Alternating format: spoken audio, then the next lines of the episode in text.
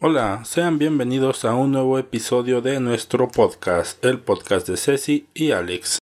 Yo soy Ceci. Y yo soy Alex y esta vez vamos a hablar sobre el plan B para bailarines.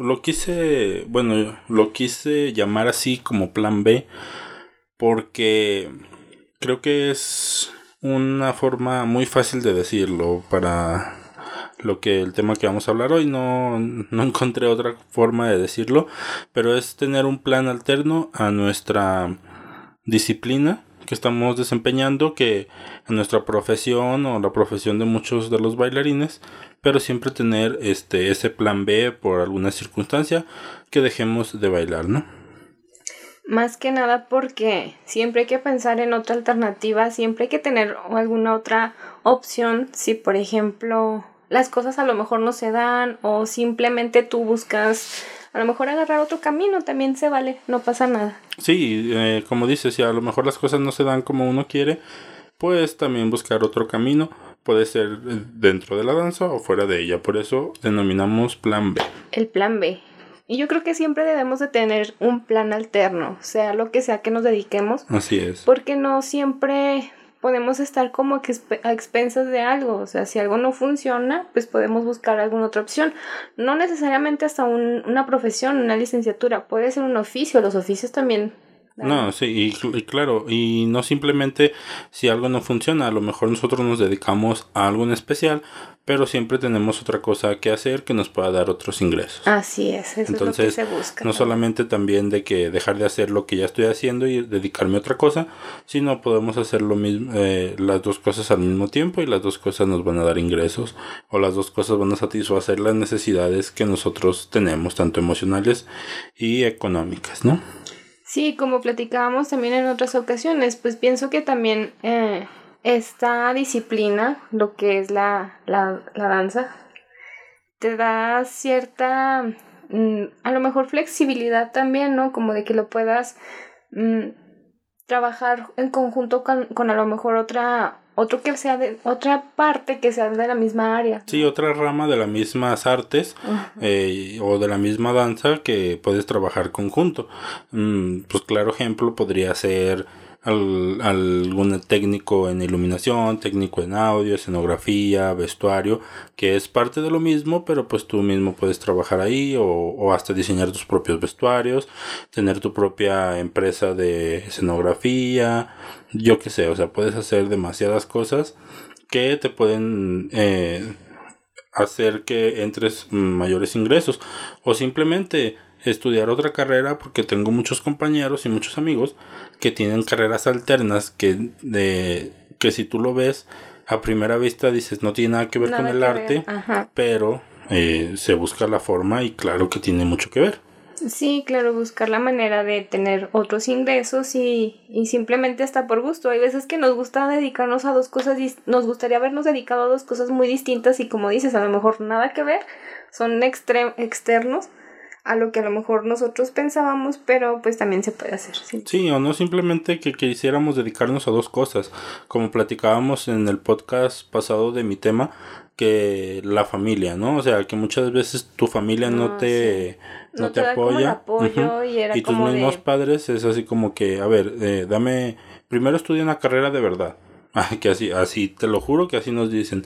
Bueno, en mi caso no, pero así nos dicen no solamente a los que nos dedicamos a la danza o decidimos estudiar danza, sino a los que se dedican a estudiar arte. en general. Pintura. Pintura, música, todo. Entonces, por eso les dicen, primero dame una carrera que te vaya a dar de comer y luego ya estudias lo que tú quieras. Y es lo que pasa, por eso muchas de los artistas que nosotros eh, podríamos llegar a conocer en nuestra vida, puedes ver que tienen una carrera como arquitectura, alguna licenciatura en algo, Entonces ya después se van a, a seguir sus sueños, ¿no?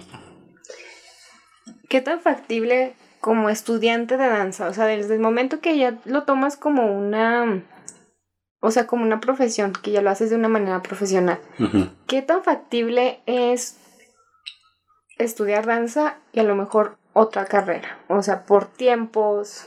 Mm, por tiempo creo que no es posible, en el sentido de que si quieres estudiar dos licenciaturas, ya que eh, cualquiera de las artes te exige mucho en este caso ensayos, mucho entrenamiento. Demanda mucho tiempo, ¿verdad? Te tiene que demandar demasiado tiempo, entonces no es factible estudiar, estudiar, hablamos de estudiar las dos. En todo caso, por lo que lo que se hace es tomar los talleres, no sé, estás estudiando una carrera y tu carrera casi siempre son de 7 de la mañana a 2 de la tarde o 3 de la tarde, cualquier licenciatura en cualquier universidad. Y terminando en las tardes siempre es que vas a la compañía de folclore de tu ciudad, al taller de danza, a los talleres que hay en casas de cultura o de las mismas universidades de, de cualquier estilo de danza. Entonces ahí es donde comienzas tu preparación. Pero así tal, tal como dedicarte creo que sí es muy difícil. Sí, por lo que mencionábamos, demanda mucho tiempo y no solamente eh, el tiempo, o sea, también el desgaste físico. Imagínate llegar de ensayar, entrenar y aparte llegar a hacer tareas o estudiar o no sé, mañana tienes examen a lo mejor de, de tu otra eh, carrera. sí, claro. Ajá. Sí, pues yo creo que más bien aquí en este caso sería eh, no estudiar las juntas, ¿no? Mm, a la par. Mm, pues Creo que ya dependería de cada quien. A lo mejor alguien sí puede hacerlo, ¿no? O sea, no estoy diciendo que no es recomendable. Organizándose. Organizándose, organizándose. También hay carreras que son en fin de semana. Entonces, ejecutivas. ejecutivas. Entonces, pues creo que todo se puede. Pero lo que te digo, mucha gente lo que hace, muchos de los artistas, es estudiar el primero su carrera. Eh, legítima o su carrera que te va a dar de comer y luego ya después estudian lo que es mm, danza. Que ambas se puede porque el límite uno lo pone. si estudias danza, tú puedes emprender, poner tu negocio, dedicarte a muchas áreas de la danza, o sea, no solamente como bailar, ejercer como bailarín. No, y sobre todo creo que si mm, tú quieres estudiar una carrera de danza, porque creo ahorita ya hay muchas universidades que ofertan carreras de danza, tú vas a elegir la que a ti más te guste y la que te pueda dar ese abanico de posibilidades para ejercerla. Mm, hay muchas carreras que se dedican solamente a los ejecutantes, que son, te preparan para bailar. Y hay otras carreras que te preparan tanto, no se enfocan tanto en bailar, si te preparan mm, como bailarín, pero también te, te dan principios básicos de tal cosa, escenografía, iluminación, principios básicos de coreografía para que seas coreógrafo, sepas cómo se hace una coreografía, explotan tu imaginación, tu creatividad, entonces también esas carreras están muy padres y es lo que te digo, puedes llegar a ejercer dos cosas a la vez y creas un abanico de conocimientos o un acervo de conocimientos mayores que te van a servir para tu vida profesional, lo que puedes llegar a ser a lo que se le puede llamar un bailarín completo. Ok. Entonces son otras alternativas a lo que tú puedes dedicarte, no solamente a, bailar. O sea, puedes estar detrás de la escenografía, de la iluminación, de todo lo que va en, relacionado a un espectáculo. Claro, claro, y, y sobre todo en cualquier área, no solamente hablando de folclore, que es mi área, eh, en cualquiera, danza contemporánea, danza, danza clásica, hasta en los shows de estos, en los hoteles, que vas a los hoteles, a las playas y hay show, en todo eso se necesitan conocimientos, ¿por qué? Porque a lo mejor no te vas a quedar como bailarín, bueno, o a menos que ese sea tu límite, que dices, no, yo hasta ahí, esa es mi meta, ser bailarín y ahí porque se te va a acabar el tiempo. También tu cuerpo es tu forma de, es tu, tu, herramienta de trabajo. Entonces va a llegar un momento en que no vas a poder bailar o simplemente los coreógrafos en ese en tu en tu compañía pues ya no te van a necesitar, o sea, hablando de shows, un ejemplo. Estás vendiendo un show para turistas, atractivo, mujeres guapas y bailarinas y todo. Va a llegar un momento en que van a llegar mujeres todavía mucho más jóvenes y pues lamentablemente o hombres mucho más fuertes, flaquitos, no sé. Con bueno, estética, buscando, porque también es lo que se busca, ¿no? Me imagino en ese tipo de espectáculos. Entonces, ¿qué va a pasar? Que a lo mejor a ti te van a dar baje y oye, oye, pero ya no sé qué hacer, ahí no vas a bailar. Sí, solamente me dedicaba a eso, pero a lo mejor pudiste haber desarrollado otras habilidades como el que hablábamos Como coreógrafo. Y o simplemente va a llegar un momento que vas a decir, ok, me voy de ahí, pues yo ya sé todo cómo se mueve el show, entonces voy y presento mi proyecto a otro hotel y tú te vas a encargar de, de mandar hasta diseñar los vestuarios, no hacerlos tú, no te estoy diciendo que los hagas tú, pero ya sabes cómo diseñarlos, ya sabes la iluminación, qué iluminación necesitas, el audio y todo eso, o sea, tiene que ser tu acervo de conocimientos muy, muy amplio para que no te quedes estancado donde te puedas quedar.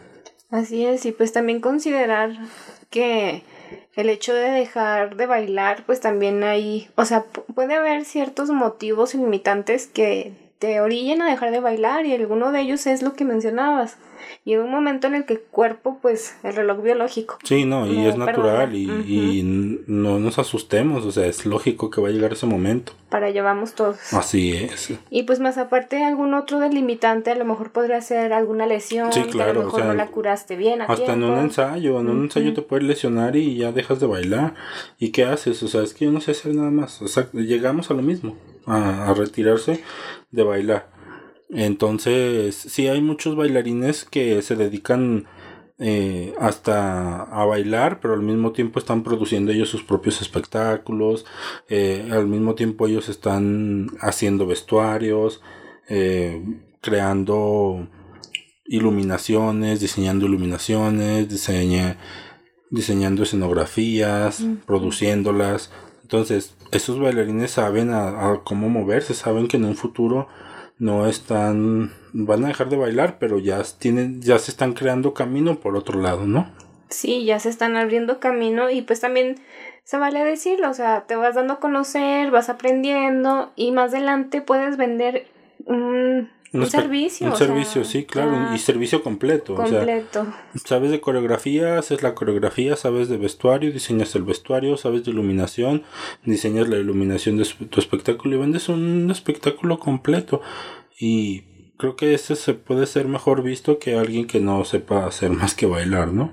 Así es, porque pues... Mm, es más completo, simplemente. Sí, o simplemente hay mucha gente que se dedica a bailar y nunca se tomó el tiempo de estudiar aunque sea algo de, de, de danza y salen y ya creen que son maestros o sí que, o sea, como en todas las carreras también hay gente que no que no está preparada, pero ellos creen que por bailar ya son bailarines. Como conocimiento empírico. O maestros, ajá. Y creo que también pues, hay que prepararse un poquito en pedagogía para enseñar y, todo eso. Para enseñar técnicas. Técnica, claro. Entonces, y como en todas las carreras, o sea, en todas las carreras llega un momento en que ya no puedes ejercer, pero creo que la carrera de bailarín creo que se puede terminar un poquito antes. Por, por lo que decíamos, nuestro reloj biológico, a comparación de un médico, no sé, un médico puede tener 60, 70 años y puede seguir consultando si se sigue preparando y todo. Puede estar en silla de ruedas el médico en, o ya está en su consultorio privado ya jubilado y todo. Y pueden seguir consultando porque es un conocimiento más que físico de moverse, es más mental y todo eso, ¿no? Me imagino. Así es, y pues en relación a lo que es específicamente la danza, ser bailarín, pues llega el momento en el que pues ya no te puedes desenvolver de esa manera y hay que buscar una alternativa. Ahora, ¿qué voy a hacer? Porque hay personas que sí son muy hábiles con cuestiones financieras y que ah, prevén muchas cosas de que, bueno, va a llegar el momento en el que ya no voy a poder bailar, tengo que prevenir una vejez digna, o sea, empezar a, hacer ahorros, afore, no sé, un retiro. Sí, sí, sí, y como te digo, desde, desde, temprana edad empiezan a ver esa situación financiera y hasta empiezan a crear sus academias, que a lo mejor su academia ya va poco a poco, ya cuando ellos se jubilen ya a lo mejor ya tiene un nombre más... sí, más, reconocido, Ya creciste más. Sí, o hablando de cualquier empresa que ellos puedan crear, o simplemente no dedicarse a la danza. Ellos pueden dedicarse a otra cosa, hasta tener un puesto de comida, de ropa, no sé, o sea, muchas cosas que se pueden hacer, pero que pueden empezar desde que ya están juntando su dinero de bailar, ¿no? O sea, como tú dices, hay mucha gente que es muy hábil financieramente y que ya está previendo desde, desde ahora todo eso. Incluso para cualquier profesión, carrera, oficio, lo que desarrolle cada quien, hay que tener en cuenta eso, porque llega el momento en el que ya el cuerpo no da para más y simplemente pues ya no puedes trabajar hay que prever todo eso. No, simplemente. Jubilaciones. Si piensas en tener una familia, y todo, o sea, tienes que prever en tus hijos, en, en que a lo mejor ya de lo que estás haciendo no te va a salir y tienes que comenzar a hacer otras cosas y que no está mal, o sea, al contrario, creo que ahorita en estos tiempos todos debemos de buscar una, un plan B, como decimos, un plan B alterno a lo que estamos haciendo y es lo que tratamos de hacer, creo que todos día con día. Aquí en el país o en México, yo creo que se puede considerar que la danza es bien pagada. Mm, creo que no. Creo que debería, tendrías mucha suerte si te pagan muy bien. Bueno, hago la pregunta o me atrevo a hacer el comentario por mm, lo que hablábamos en el episodio anterior, que era de tu de relación a danza que yo creo que sí influye mucho el hecho de que no le damos tanto auge a lo que es la, el arte o no lo sabemos apreciar más bien. Sí, claro. Entonces yo creo que por eso sí eh, da mucho hincapié a que no no se quiere pagar como debe de ser. Por ejemplo, grupos de danza, de que pues con la cena y para el refresco, pues no, o sea, ahí se hasta, hasta hay memes de que te invito a bailar en las fiestas patronales de tal pueblo. Órale, ¿cuánto? No, pues nomás te ofrecemos el camión y, y la cena para tus muchachos y tú. Exacto. Y lo aceptas, o sea, a mí pues de con chavo, tal de moverte, sí, con tal de pero- hacerte ver, pero no es tan bueno porque estás regalando tu trabajo. Es lo que decíamos ahorita, es tu medio, es tu medio de tener recursos. ¿Por qué? Porque simplemente es un trabajo como cualquier otro. Sí, donde ¿no? también hay gastos, inviertes en Mira, muchas simplemente cosas. eh, te lo voy a poner así de fácil. La gente no piensa que nada más es ir a bailar. La gente no está viendo que los chavos eh, mm, ocupan horas de su tiempo para ir a ensayar diario. Ponle tres horas diarias, cuatro horas diarias. Súmale eso su esfuerzo de trabajo, sus sacrificios que ellos hacen, como dices, llegar y luego otra vez a la escuela, o sea, vamos a hablar de unos chavos de prepa, que son de mm, donde ahorita es casi la edad donde muchos están bailando. Ellos salen de la prepa, se van a ensayar por las tardes, las tareas la avanzan mientras están ahí comiendo, regresan, van a ensayar, regresan a su casa, siguen con las tareas. O, ¿sabes qué? Tengo pre- tienen presentación, vamos a viajar a tal lado, órale, y se llevan sus mochilas, se llevan sus libretas, se van en los camiones, en los camerinos, para hacer su tarea. Y te digo, son, es para que tú llegues a un lugar y que te digan, "Eh, es que no hay camerinos, ahí se cambian en la calle. O es que no sé qué. O sea, oye, no, discúlpame, pero no lo digo yo por mí. Como director de compañía, no lo, no lo puedes permitir y no lo van a permitir ningún director. ¿Por qué? Porque ellos están conscientes del trabajo de los muchachos, de los sacrificios que ellos hacen, El del sudor, el esfuerzo sí. para que no tengan ni camerinos. No. Entonces mucha gente sí se enoja porque me ha tocado y yo lo he hecho y he estado presente en que cancelas presentaciones porque no hay ni camerinos. Mm. Y la gente dice, ay, pues qué sangrones. No quisieron bailar ahí, hasta son un grupo de, de, mm, de prepa, ni siquiera es profesional. No, todo, todo, toda persona que se dedica al arte, ya eh, que dedica un tiempo al arte, se, puede- se, se puede llamar profesional porque está ahí presente y está dando todo lo que de sí y todo, todo su esfuerzo y necesitamos que tú tengas respeto sobre ellos. Entonces, si no tienes ni siquiera dónde cambiarse dignamente, pues no. Pues ya desde ahí, Desde ahí, se ve, claro. o sea, sí, por eso te, te hacía el comentario, o sea, aquí no valoramos o no le damos el lugar que debe de tener, mm, bueno, lo que hablamos ahorita de, de la danza, un bailarín, es esfuerzo, es dedicación, es tiempo y, y es inversión, o sea, simplemente Sí, inversión. y, y en cualquiera te, te aseguro que también si tú llevas a una orquesta y también pasa lo mismo, también te van a decir lo mismo, o sea, ni camerinos para dejar sus estuches de sus instrumentos, ni nada, pues también, o sea, no está padre porque ellos también ensayan y cualquier disciplina, ¿no? Sí, también se da mucho con la música, el típico de que, oye, voy a abrir un, un local, vas y tocas, sirve que agarras clientes. También Ah, pasa sí, yo creo ah, lo sí, mismo con... Llevas tu tarjeta y ahí Sí, para, para, para que, que te te des a conocer, conocer. el típico. No, pues, pues mejor así, ahí la dejamos, yo veo cómo me hago conocer.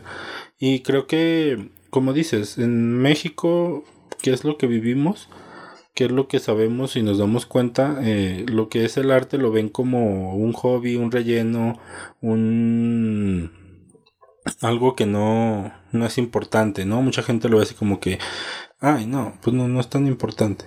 O sea, no es tan importante en la vida. Y no, o sea, obviamente el hombre, en, no hablando como género, sino en el hombre en, en, en ser humano, pues bueno, el ser humano necesita el arte para ser un ser humano completo.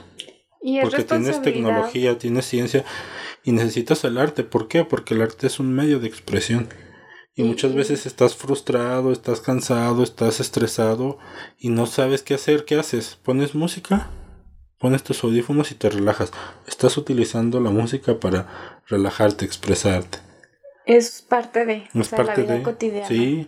Entonces, creo que no lo debes de dejar de lado, no lo debes de dejar este como algo ahí hobby, algo que ah, sí, baila mi primo eh, ahí, pero pues ha de ser gay porque baila. O sea, tampoco, o sea, cosas así. Nos hacen descuento. Ah, sí. Es mi primo. Es mi primo, ahí háblale y, y nos puede hacer descuento. Cabo baila. Creo que es responsabilidad de nosotros como mm, sociedad mm, tener en cuenta, o sea, mm, verlo como tal, como un trabajo. Y también es responsabilidad de quien ofrece ese servicio como un bailarín, de dignificar tu trabajo y decir, no, pues esto cuesta mis servicios.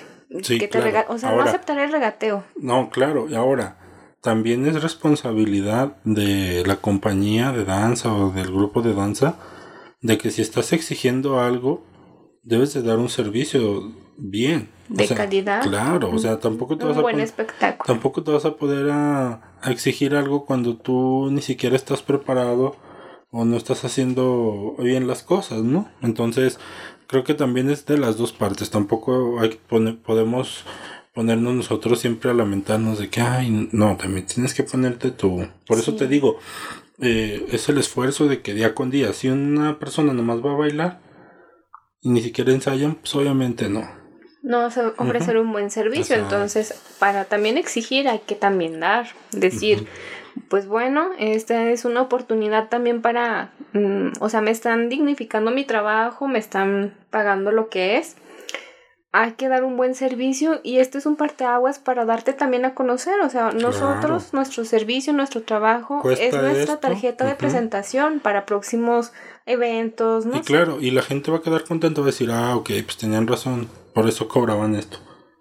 Así de fácil. Exactamente. Entonces, por eso les digo, eso es lo que deben de hacer para mantenerse, o sea, mantener su cuerpo, cuidarse. ¿Para qué? Para que también den un buen espectáculo, una buena impresión y sobre todo, pues sobre todo como decimos, nuestro instrumento de trabajo es el cuerpo. Si nosotros lo vamos desechando, no lo cuidamos y eso, pues vamos a dejar de, de trabajar muy pronto. Y pues hay que tener, como digo, el plan B para hacer em, lo que nosotros, no, no, no lo que nosotros, para hacer que entren recursos hacia nosotros, porque pues no, el artista no vive de los aplausos, te agradecen y te gustan, pero pues no comemos aplausos. Exacto, sí.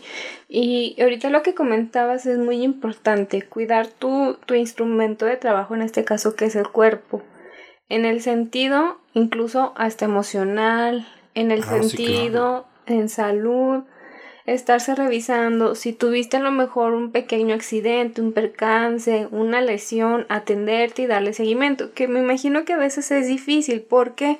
Porque imagínate un esguince en el tobillo que te dan cierto tiempo de reposo y a lo mejor tú no puedes reposar porque simplemente tienes que ir a ensayar, o sea, son como muchas cuestiones que debes de considerar, pero que es importante que lo pienses y dices, bueno, si no me lo atiendo, después se va a grabar. Exacto, y a lo mejor sí, ponle, descansas, pero vas perdiendo tu condición, entonces quieres regresar otra vez a bailar y volver a empezar, no desde cero, obviamente no, pero el, el nivel que traías en ese en, cuando estabas eh, bien, pues baja porque dejas de ir a ensayar, dejas de...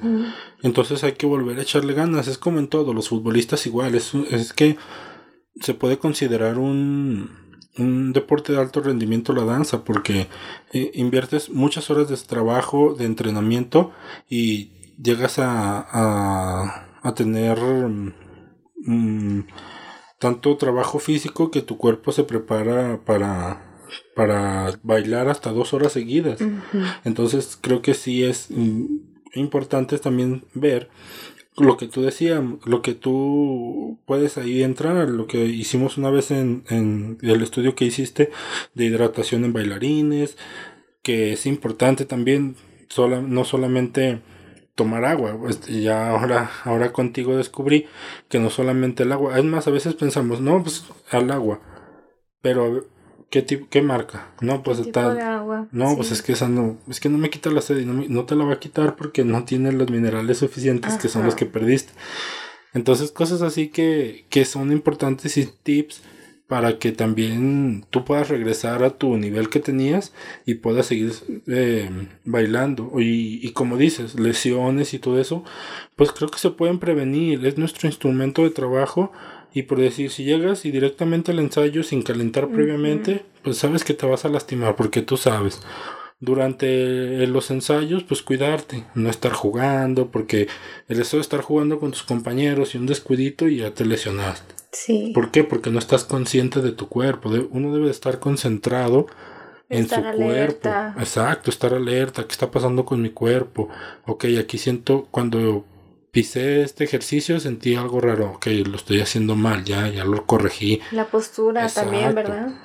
Postura. Y sobre todo después de cualquier actividad, pues también relajar Ejercicios de relajación, porque también es indispensable en el desarrollo de alguna actividad, lo que es la parte de calentamiento, lubricar articulaciones, preparar el músculo para trabajarlo, después desarrollar la actividad que vamos a, a, a estar trabajando y después de eso relajar los músculos. Más aparte lo que mencionábamos, eh, se pueden considerar atletas de, alto rendimiento por simplemente los, los, horarios y las horas de ensayo que implican. Entonces también hay que cubrir ciertas necesidades nutricionales para que puedan tener el rendimiento óptimo y que también no vayan a ser como a la larga se descompensen, que es más la actividad que lo que, lo que consumen en calorías, y hablando como de, de, en relación a eso. Entonces, hay que cuidar mm, bien el, el, cuerpo, salud. Igual también podría ser un tema que podríamos tocar, cómo puedes cuidar tu cuerpo. Sí, estaría súper padre. De hecho, te iba a hacer esa pregunta. Entonces, mm, tú como, como en tu en, tu área. Y aparte ahorita que ya tienes la especialidad sobre nutrición en el deporte crees necesario que vayan con una nutrición nutrición una nutrióloga o nutriólogo normal que los puede orientar todo sí los puede orientar obviamente no digo que no o, o sí creo que deberían canalizarse un poquito ya más yo considero que sí sería más conveniente asistir con un nutriólogo deportivo.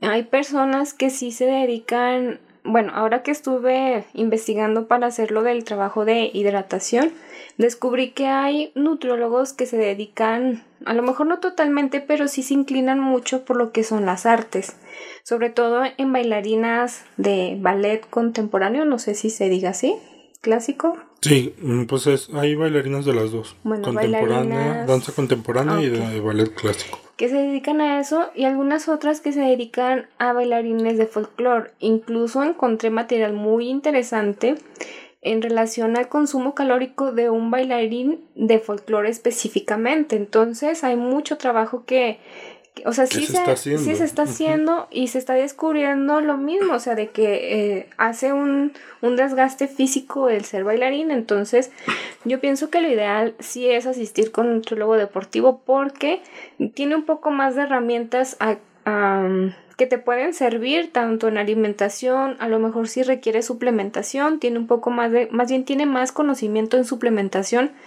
deportiva enfocado al deporte, más aparte te ayuda también con lo que es la hidratación, porque no solamente era lo que comentábamos ahorita, no solamente es tomar agua y ya. Hay que saber cómo reponer electrolitos, minerales, para que esté completo también ese, esa área y todo sea equilibrado. Entonces, si a la mano a lo mejor tienen lo que es la orientación de un nutriólogo, también hay que tomar todos los tips, los consejos, hay que seguir las indicaciones, porque a fin de cuentas es por un bien común, que es la salud. Sí, claro. Y ahora que mencionas todo esto, crees, yo creo, y creo que me vas a estar de acuerdo conmigo, que así como las compañías de danza folclórica contemporánea clásica tienen a su encargado de vestuario, su encargado de toda la producción de audio, deben de tener su nutriólogo, ¿no? Sí es necesario tener como el apoyo nutricional para de menos orientar y decirles qué alimentos consumir, qué es lo que les puede dar mayor aporte de proteínas, carbohidratos, en qué momento deben de consumir y simplemente la asesoría, o sea, nunca está de más conocer cómo debemos de alimentarnos de, acuerdo a nuestras actividades, el consumo que calórico o energético que hacemos, entonces es importante tenerlo, o sea, no hay que eh, dejarlo como de lado, decir, pues eso no es importante. Sí, y creo que dentro de tu plantilla, pues sí debes de tener a un médico. Eh, Simplemente hasta por las lesiones. Sí, por eso te digo, puede ser un fisioterapeuta, un médico, a un nutriólogo, ¿no? Pero pues eso ya sería creo que otro tema. Otro tema que podríamos hablar también. Sí, yo creo que sí lo vamos a tomar, creo que se me hace interesante ahora que ya, ya salió ahorita, lo, lo vamos a, a tomar. Y pues creo que para terminar mm, con este, es, es un tema creo que sencillo, corto, pero creo que importante, porque debes de pensar en tu retiro que no puede, eh, ojalá y no sea eh, a corto plazo, ojalá y sea a largo, largo plazo, de verdad, y pero siempre debemos de tener ese plan B, ese plan B con el cual nosotros vamos a seguir comiendo, vamos a seguir manteniendo nuestra familia, o simplemente vamos a como ir creciendo. O sea, si quieres emprender algún negocio, necesitas capital. ¿De dónde lo vas a obtener? Entonces, si a lo mejor el hecho de estar bailando no te da lo suficiente, puedes utilizar alguna otra herramienta que tú tengas, e invertir, poner tu academia o algo que tú quieras eh, emprender en relación a, danza o algo que a ti te guste.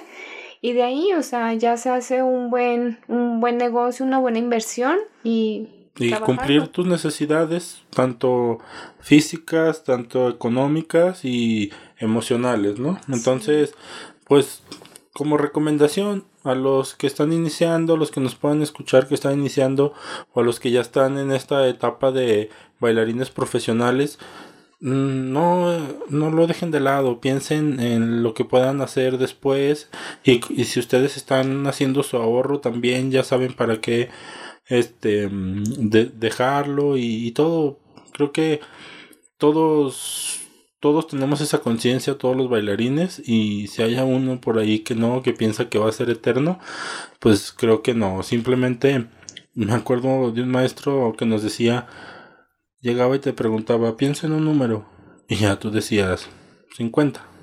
Y luego te decía, esas personas son las que hay mejores que tú. O sea, eh, no quiere decir que 50 personas haya más buenas que tú en bailar hay millones, pero lo que te quería decir es que no eres el, el, único. el único y no eres el más bueno del mundo. O sea, hay millones de personas más buenas que tú. Y no estoy diciendo con esto que tú no seas buena. Puedes ser excelente, el mejor del país pero a lo mejor fuera del país hay 50 más. Exacto. Entonces, para reflexionar. Y, en todos, en todas las carreras, no solo bailarines, creo que en todas las carreras entra, entra esa pequeña frase que nos decía y es para poner los pies sobre la tierra. Entonces, pues para terminar, solamente les recomiendo, piensen eso, sigan sus sueños, satisfagan sus necesidades y sean felices y sigan bailando, ¿no? Así es, los mejores deseos para todas las personas que se dediquen a, esta rama, cualquiera, siempre los mejores deseos, éxito siempre. Y pues nos vemos en un siguiente episodio. Muchas gracias y recordarles, primero agradecerles a las personas que nos están siguiendo, que nos escuchan. Em, esperemos pronto subirlo a YouTube. Estamos viendo la manera y todo. Pero nos pueden encontrar ya en Anchor, en Spotify, y en Google eh, Podcast. Entonces por ahí búsquenos el podcast de Ceci y Alex. Y nos vemos la siguiente semana.